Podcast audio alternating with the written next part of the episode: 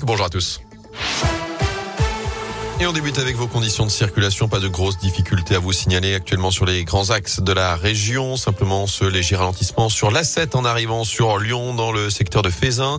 Des ralentissements aussi pour la traversée du tunnel sous Fourvière sur la M6 et la M7 dans les deux sens. Ralentissement également sur la nationale 7 au nord de Rouen dans le secteur du carrefour de Mably. Bonne route à tous. À la une ce mercredi, le coup d'envoi de la vaccination pour tous les enfants de 5 à 11 ans. Confirmation ce matin d'Olivier Véran. Le ministre de la Santé assure avoir reçu les avis favorable des autorités sanitaires et scientifiques. Les prises de rendez-vous doivent être lancées dans la matinée. Les injections se feront dans 350 centres en France, mais aussi dans les cabinets des médecins de ville et en pharmacie. Vaccination qui n'est pas obligatoire. On le rappelle, il suffit de l'accord l'un des deux parents. Il faudra aussi qu'un parent soit présent physiquement. Par ailleurs, pour les adultes, Olivier Véran souhaite un rappel possible quatre mois après la dernière injection dès la semaine prochaine. Une campagne de rappel qui ne sera pas étendue pour l'instant aux ados. Enfin, notez que le variant Omicron sera majoritaire en France entre Noël et le jour de l'an, selon le ministre de la santé. On devrait atteindre, voire dépasser les 100 000 cas de Covid par jour d'ici la fin du mois.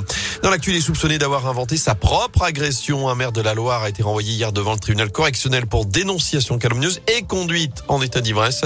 Le maire de Saint-Just-en-Chevalet, près de Rouen, avait déposé plainte le 5 décembre à sa sortie des urgences, affirmant avoir été blessé lors d'une altercation avec un groupe de jeunes dans sa commune. Deux hommes ont été immédiatement interpellés, placés en garde à vue, sauf que l'élu se sera en réalité montré vindicatif et agressif envers des personnes venues l'aider après être tombé au sol à plusieurs reprises du fait de son état d'ébriété, ce que son avocat conteste. Son client sera jugé en mai prochain.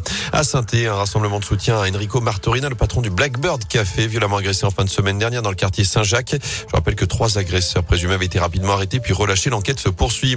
Je rappelle également cet incendie mortel près de Mâcon en Saône-et-Loire. Un corps sans vie a été découvert dans une boulangerie ravagée ce matin par les flammes à Solony.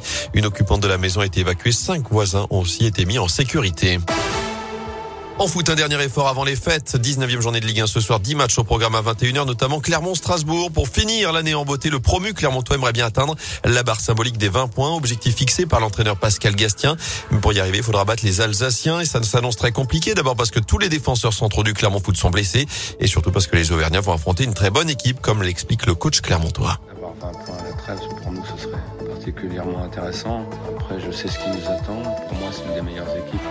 Je le dis souvent, vous allez, vous allez me dire, c'est vraiment une des meilleures équipes euh, françaises aujourd'hui. plus complète, qui joue bien, qui est très athlétique. Je ne sais pas ce qui va se passer. Honnêtement, il peut tout se passer. On verra. On a toujours résisté. On partait euh, avant les matchs un petit peu euh, dans une grosse incertitude, hein, notamment contre Lens où c'est aussi très athlétique. On a su résister, mais là, c'est du costaud partout. Avec Clermont Foot Strasbourg, coup d'envoi à 21h ce soir. On suivra également Lyon-Metz et SS Nantes, la première de Pascal Duproy à Geoffroy Guichard. C'est tout bon.